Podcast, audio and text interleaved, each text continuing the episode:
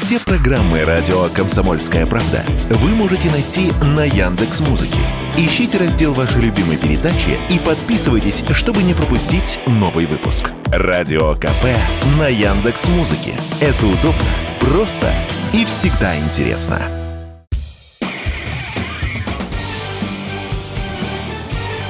Говорит полковник.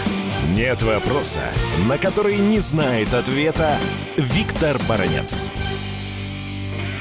10 мая Владимир Путин подписал указ о призыве граждан на военные сборы. Кой документ выпускается президентом ежегодно. Однако с начала специальной военной операции на территории Украины в российском законодательстве произошли некоторые изменения. Вот с учетом этих изменений я и сейчас расскажу вам, например, каких видов бывают сборы и сколько они длятся. Итак, начнем сначала.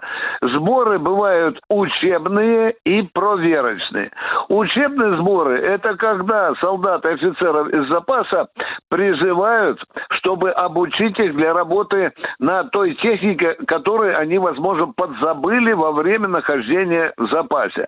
А проверочные, будь добр, покажи, как ты владеешь танком, пушкой, как ты владеешь беспилотником, как ты стреляешь из гранатомета или противотанкового комплекса. Это проверочные сборы. Кстати, такие сборы по закону или по положению о военных сборах не могут длиться больше двух э, месяцев. Ну и здесь у наших радиослушателей, конечно, возникнут э, серьезные вопросы, на которые тоже надо отвечать. Ну, например, кого призовут э, на сборы? Э, есть э, у нас э, федеральный закон номер 53, который четко градуирует, кого призывают. Граждане с так называемыми низкими званиями, ну, например, солдат, матрос, сержант, старшина, прапорщик, мишман, таких будут призывать только до 50 лет. Младшие офицеры от лейтенанта до капитана, таких запасников будут призывать до 60 лет. Ну, есть у нас и старшие офицеры от майора, подполковника, полковника. Их будут призывать до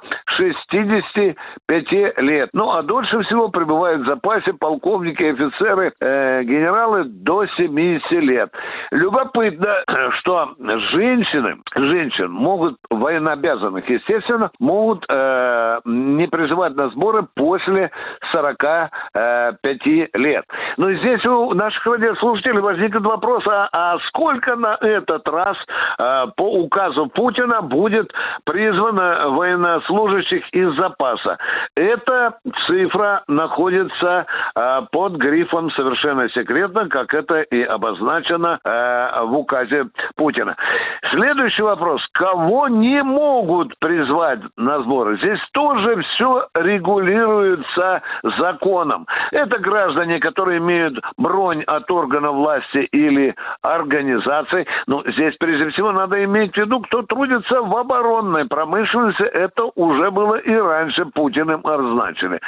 Сотрудники, в том числе гражданский персонал Министерства внутренних дел, Росгвардии, ФСИН, таможни и так далее, не будут призываться служащие авиационного и железнодорожного транспорта, плавсостав судов морского флота, э, работники, занятые на посевных э, уборочных работах, педагоги, студенты очных и заочных отделений. Здесь очень большой перечень. Его легко найти в положении обновленном о военных э, сборах.